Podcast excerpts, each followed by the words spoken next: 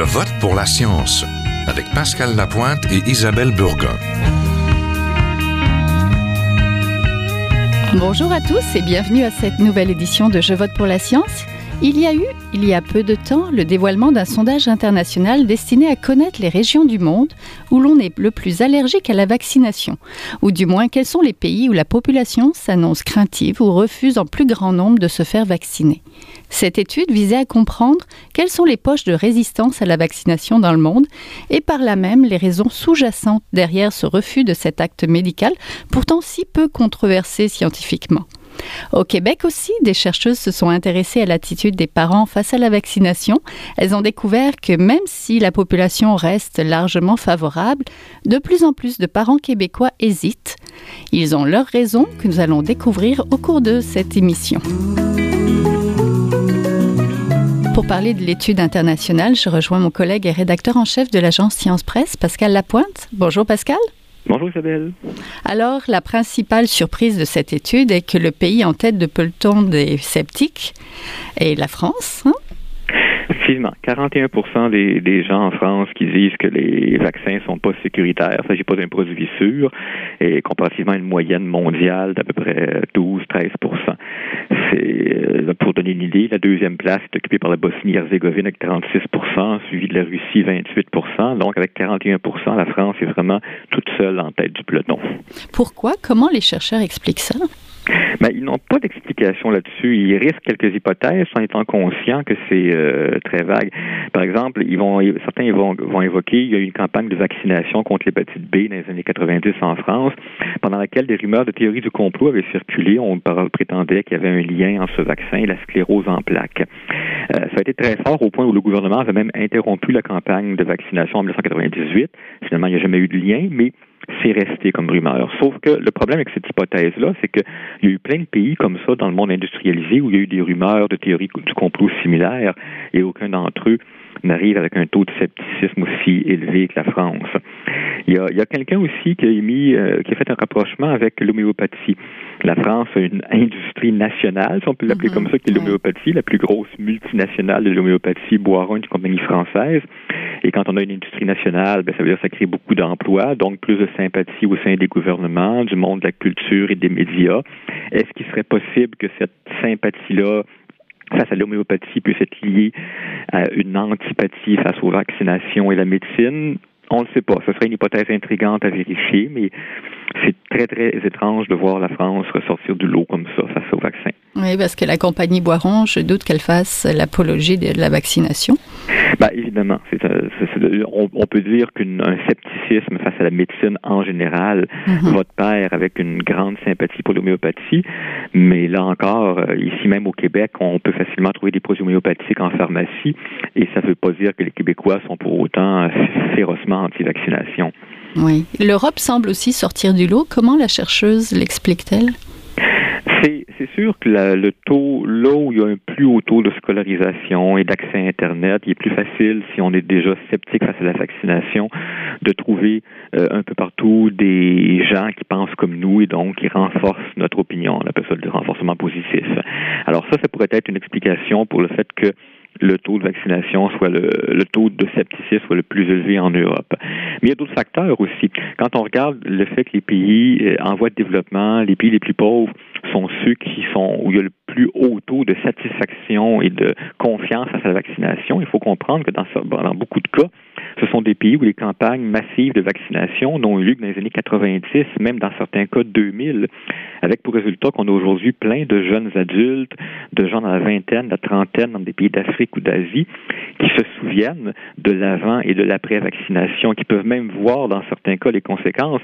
Dans leur village, euh, le nombre de gens atteints de rougeole a diminué en flèche, alors que dans l'autre village où la campagne de vaccination n'est arrivée que quelques années plus tard, il y a eu plein de cas de rougeole et même des décès. Alors qu'ici, au Québec, on connaît plus ça. Toute personne de moins de 40 ans au Québec est née dans un monde où la rougeole, la rubéole, les oreillons, ça n'existait pratiquement plus. Alors, forcément, c'est c'est pas étonnant que dans les pays les plus pauvres, les gens se souviennent, aient vécu cette époque-là et par conséquent de bonnes raisons de se souvenir que ah ben oui, la vaccination c'était efficace et c'était sécuritaire et ça a eu des conséquences tangibles. Oui, présente-nous ce sondage international. Combien de pays ont été sondés finalement? Il y a 67 pays qui ont été sondés, en tout 66 000 personnes interrogées. Euh, dont, dont 964 en France. Euh, le but était vraiment de sonder les attitudes face à la vaccination. D'ailleurs, si les gens sont intéressés, ils ont même créé un, site spécialement pour ça, ce qui s'appelle le Vaccine Confidence, State of Vaccine Confidence 2016. Euh, mm-hmm. Et leur question portait sur, bon, ben, est-ce que vous pensez que les vaccins sont sécuritaires? Est-ce que vous pensez que les vaccins sont efficaces? Est-ce que vous pensez qu'ils sont utiles? Et ils ont tout comparé ça par pays. Incidemment, ils ont comparé ça par tranche d'âge aussi.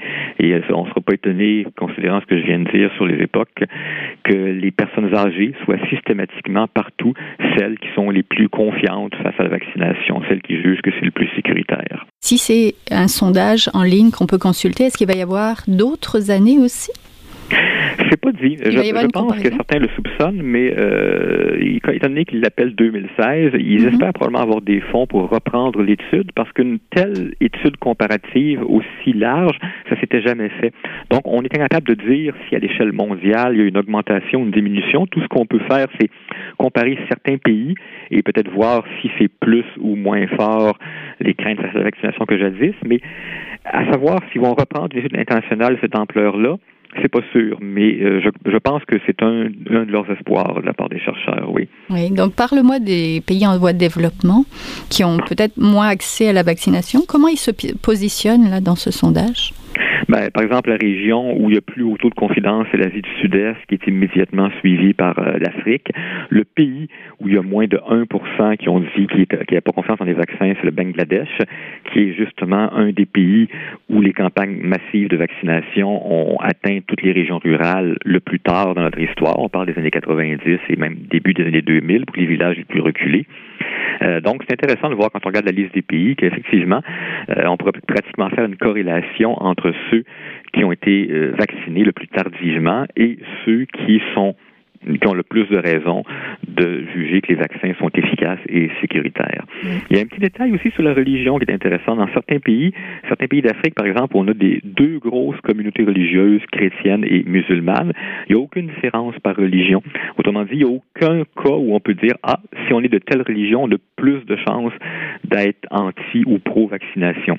Là où il y a des différences, ça semble vraiment être une, question de, de, classe sociale ou de scolarisation ou d'années euh, de, de, de, distance dans le temps par rapport à la campagne de vaccination chez nous. Oui, d'éducation. Et comment nous, on se positionne, le Canada ou le Québec? Je ne sais pas s'ils ont été par province, ils ont peut-être été juste Canada, États-Unis. C'est plutôt Canada et États-Unis, puis on est dans le milieu du peloton, à peu près au même niveau que les États-Unis. Euh, la chercheure émet une hypothèse sur les États-Unis. Elle a l'impression, parce que là-bas, il y a eu plus d'études régionales, elle a l'impression que si elle avait pu faire une étude plus fine, État par État aux États-Unis, on pourrait sans doute voir des grosses disparités. Autrement il y a certains États ou certaines régions mm. d'États euh, qui où il y a un plus haut taux de vaccination parce qu'il y a quelque chose de particulier dans le type de, de population qui s'y trouve ou euh, l'historique et ainsi de suite. Mais euh, sinon, globalement, les États-Unis sont dans les 12-13% de gens qui sont euh, sceptiques, qui jugent que les vaccins ne sont pas sécuritaires, ce qui est à peu près la moyenne mondiale. Et au Canada, on est dans, le même, dans la même fourchette. Oui, je ne sais pas si elle s'était penchée sur le Canada aussi, les différentes provinces. Peut-être que le Québec versus la Colombie-Britannique, euh, il y aurait des différences aussi. C'est possible, oui. Ben, merci beaucoup. On était en compagnie de Pascal Lapointe, ancien co-animateur de l'émission, puis rédacteur en chef de l'agence Science Presse, qui nous parlait donc de l'étude internationale sur l'attitude face à la vaccination. Merci. Merci, Isabelle.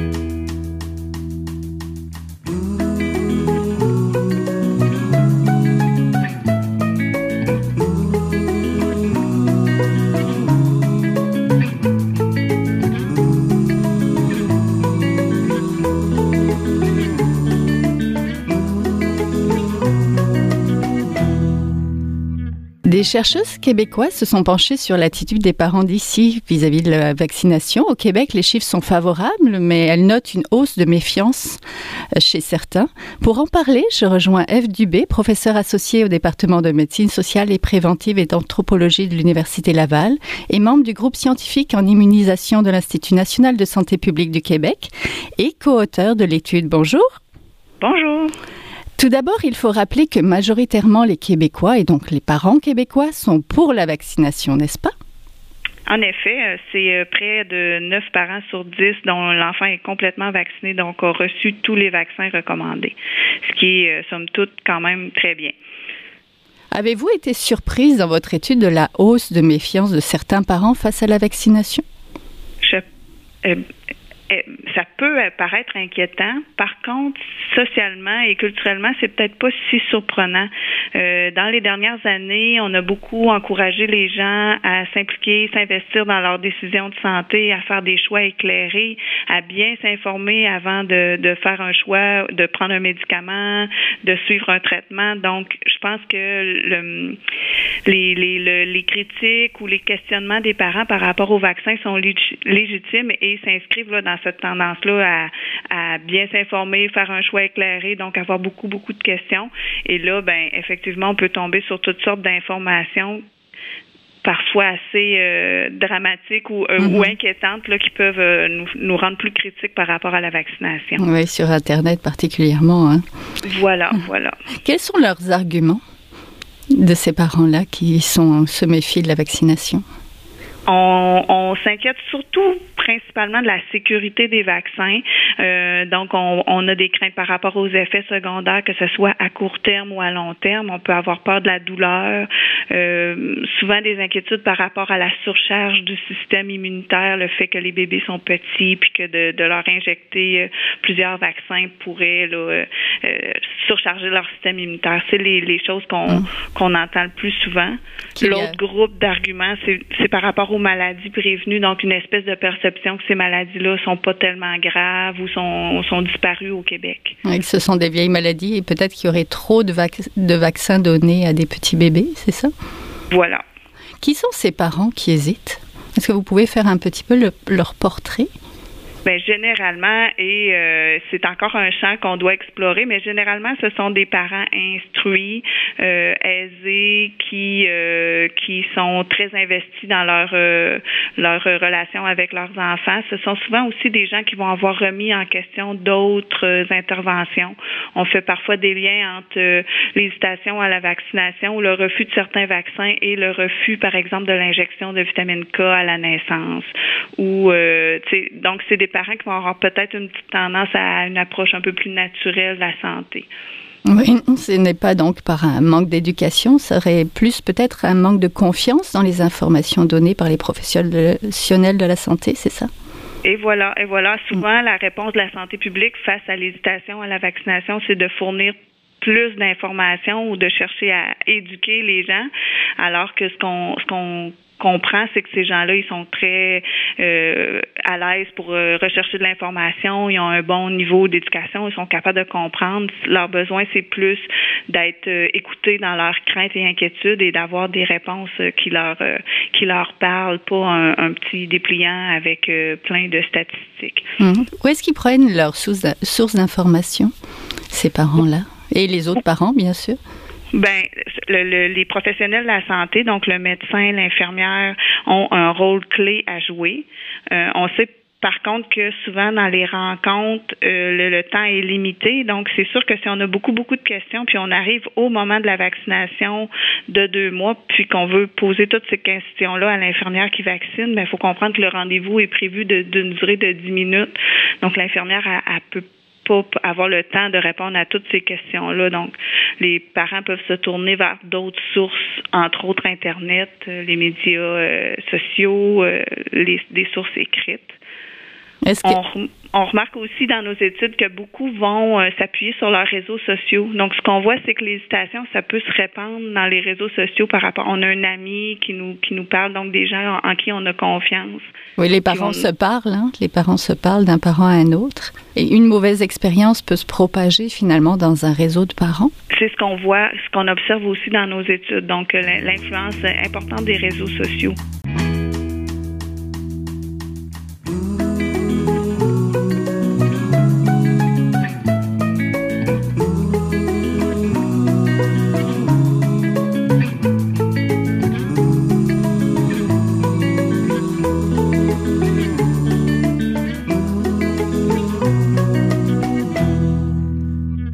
Nous retournons avec Eve Dubé, professeur associé au département de médecine sociale et préventive de l'Université Laval et membre du groupe scientifique en immunisation de l'Institut national de santé publique du Québec. La première indication, c'est aussi pour vous le retard de la vaccination. C'est un bon indice de l'hésitation qu'ont certains parents à faire vacciner leur enfant.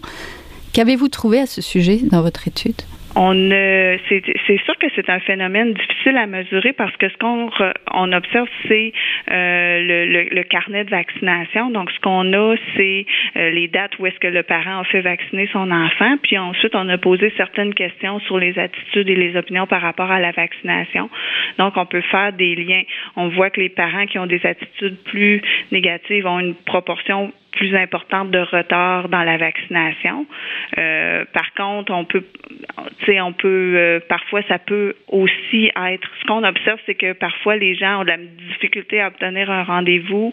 Euh, ils auraient peut-être fait vacciner leur leur enfant dans les temps. Donc, c'est très, très difficile d'avoir une bonne mesure de ce, de ce phénomène-là parce que l'hésitation, c'est, c'est un peu flou, c'est un peu, euh, c'est une mhm. ambivalence, c'est difficile à mesurer. Combien de parents hésitent et combien de parents euh, retardent, en fait, les vaccinations, les vaccins? Euh, on estime qu'environ le tiers des parents vont être hésitants par rapport à la vaccination, mais de ce nombre-là, il y en a une, encore moins qui vont retarder. Donc, c'est autour, en bas de 10% qui vont retarder. Puis, tout dépendant quand est-ce qu'on mesure la couverture vaccinale, souvent, ces, ces parents-là vont finir par rattraper leur retard. Mm-hmm. Donc, c'est-à-dire vont retarder un peu, mais l'enfant va finir par recevoir tous ces vaccins euh, sur un calendrier un peu, un peu décalé. Donc, euh, oui, parce qu'entre-temps, les parents se parlent et finissent peut-être à se rallier au message de santé publique. Euh, oui, oui, mhm. leur enfant grandit, donc là, ils ont, ils ont l'impression que le, vaccin va être mieux toléré ou euh, que, que la vaccination va avoir moins d'enjeux. L'origine de votre étude, au départ, c'était un souci de retrouver, euh, de cerner ce phénomène-là de parents hésitants? Euh, oui, dans le fond, il y a régulièrement des études pour mesurer la couverture vaccinale parmi les enfants. Donc, ce qu'on veut savoir, c'est combien d'enfants sont protégés pour quelle contre quelle maladie. Mhm. euh, on a ajouté un volet pour mesurer les opinions, les attitudes, pour essayer de capter ça, entre autres pour intervenir, parce que on pense que si ces parents-là sont écoutés, puis que si on répond bien à leurs craintes et leurs doutes, euh, vont euh, poursuivre la, la vaccination de leur enfant. Oui, qu'il y a un, retard finalement, ça ne sera pas une non-vaccination, c'est ça?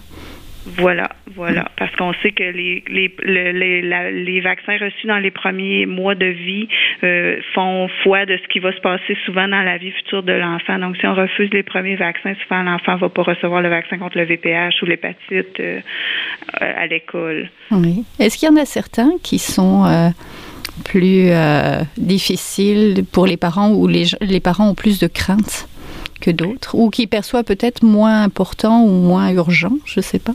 Euh, les, les, vaccins les plus euh, remis en question, ce qu'on voit, c'est le vaccin contre le rotavirus qui protège contre les gastro-entérites, mhm. le vaccin contre la varicelle euh, et le vaccin contre la grippe.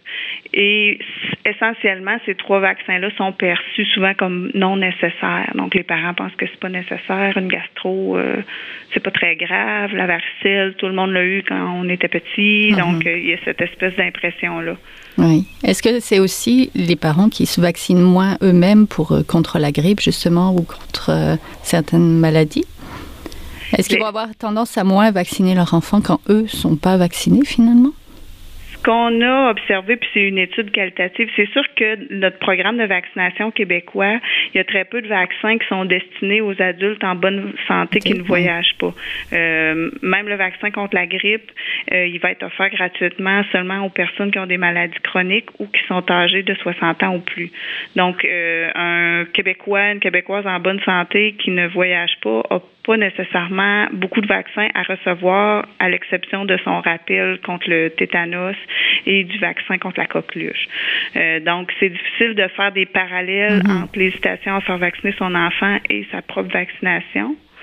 Mais ce qu'on, moi, ce que j'ai observé dans mes études qualitatives en parlant avec des mères, c'est qu'il y a des mères qui ont voyagé, qui ont reçu des vaccins, par exemple, contre la fièvre jaune, toutes sortes de vaccins, mais qui hésitaient à faire vacciner leur, euh, leur bébé, euh, ah. malgré tout. Donc, il n'y a pas forcément un lien vis-à-vis euh, d'une crainte par rapport à nous-mêmes qu'on transmet à l'enfant. C'est plus par rapport à l'enfant. L'enfant qu'on perçoit comme fragile, pur et auquel on voudrait pas... Euh, rajouter quelque chose finalement. Voilà.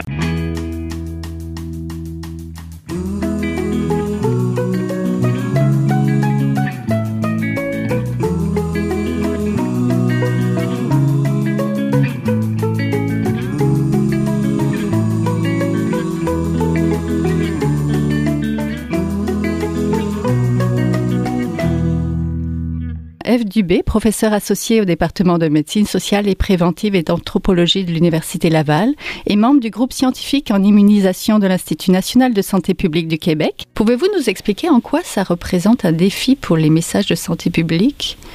Mm. Oui, ces parents-là qui hésitent. Euh, l'enjeu principal euh, par rapport à l'hésitation à la vaccination, c'est que les gens sont à la recherche d'une réponse personnalisée. Euh, les, les, parents hésitants veulent pas sont au fait du calendrier peuvent trouver que le, calendrier vaccinal c'est une bonne chose pour les autres enfants, mm-hmm. mais ce qu'ils veulent c'est une réponse pour eux, leurs propres enfants.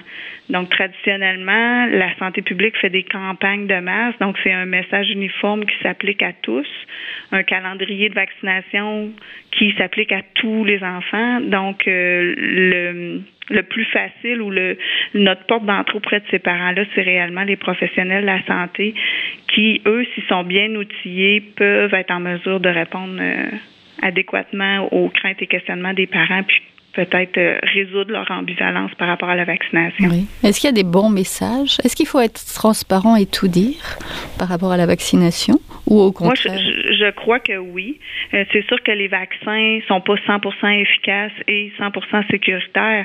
Euh, on considère que les, les bénéfices emportent largement sur les risques, mais je pense que de pas vouloir mettre l'emphase sur les risques, ça peut, dans les faits, nuire. Puis c'est ce que les études démontrent aussi, là, que l'approche une approche transparente où est-ce qu'on fait état des faits, des connaissances et, même des, euh, des, des, de ce qu'on connaît pas ou hein. ce qu'on a mal mesuré, euh, ça plutôt que de rendre les gens méfiants, au contraire, ça les rend plus confiants dans dans la source de l'information. Et, et, prendre le temps de répondre aux questions aussi, je suppose, même si on n'a pas beaucoup de temps, si on a un 10 minutes avec la maman ou le papa lors de la vaccination, prendre le temps de répondre à ces questionnements pas balayer d'une main peut-être en disant ah ben non ça crée pas euh, ça cause pas l'autisme et point là.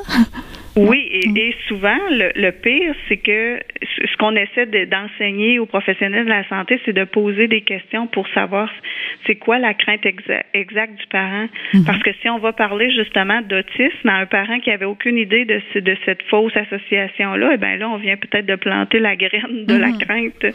Donc, c'est surtout d'être à l'écoute de demander aux gens c'est qu'est-ce qui les inquiète, puis là, d'adapter notre message en fonction de ce que le parent a dit. Oui. Les récents cas de rougeole de l'an dernier, est-ce que ça a causé peut-être un peu plus de crainte ou au contraire, ça a poussé les parents à, avoir moins d'hésitation? Ce qu'on a vu et qui est intéressant, et là, j'ai pas, j'ai pas, euh, on n'a pas mesuré l'impact sur les attitudes des gens, mais ce qu'on a vu, c'est entre autres dans le discours médiatique entourant la vaccination, alors que jusqu'à avant ça, on avait tendance à présenter les deux côtés de la médaille, donc à mettre un Mhm. expert de santé publique avec une personne qui est plutôt anti-vaccin et là de confronter les idées. Oui. On a vu dans la dernière éclosion de rougeole, c'est réellement un, un discours médiatique qui appuyait fortement la vaccination, qui recommandait aux gens de se faire vacciner, qui à, la limite était un peu méprisant envers les parents qui avaient euh, des craintes. Donc c'est comme un, un changement dans le ton du Mhm. discours ambiant. Oui. Et que pensez-vous de la récente étude qui révèle que la France se place en bonne dernière des sceptiques de la vaccination? Je suis pas tellement surprise parce que les couvertures vaccinales en France sont beaucoup, beaucoup moins bonnes qu'ici et ils ont eu beaucoup de controverses euh, publiques entourant les vaccins dans, dans ce pays-là. C'est sûr qu'il faut être prudent avant de, de dire que les Français euh, ont une sont plus euh, négatifs Mhm. euh, par rapport à la vaccination parce que c'est 1000 personnes sur les millions de, de, de personnes qui vivent en France. Euh, donc, il faut pas non plus tirer de conclusions hâtives, hein. mais il y a quand même une, une historique de, de, de scepticisme envers la vaccination plus grande chez les Français. Chez les Français et en Europe aussi? En Europe Bon, aussi, généralement. Plutôt donc, de l'autre côté de l'Atlantique, donc euh, qui serait un peu plus sceptique. Ben, merci beaucoup. On était en compagnie d'Ève Dubé, professeure associée au département donc, de médecine sociale et préventive de l'Université Laval, membre du groupe scientifique en immunisation de l'Institut national de santé publique du Québec et co-auteur de l'étude dont on mettra le lien donc, euh, sur la, la page de l'émission. Merci. Merci beaucoup. C'est tout pour cette semaine. Je vote pour la science. C'est une production de l'agence Science Presse avec euh, Radio VM à la régie Vital Côté. Vous pouvez réécouter cette émission à l'antenne de Radio VM ou encore en podcast sur le site de l'agence Science Presse et nous suivre sur Facebook, sur Twitter ou alors nous écrire. À la semaine prochaine. Merci. Est un chercheur typique de ceux pour qui les progrès de la bioinformatique ont préséance sur le sens biologique pour qui la grosse science constitue la seule logique. On y parle de génome, de transcriptome et de spliceosome, de traductome, de protéome et de foldéome, de kinome, de protéasome, mais pas du glaucome de Guillaume, de signalosome vers les lysosomes, ah, et puis E.T. phone home. Des milliers de candidats qui montent et qui descendent du stimulus duquel ils dépendent. Pendant que Docteur Roy en ses résultats et avec son accent chinois,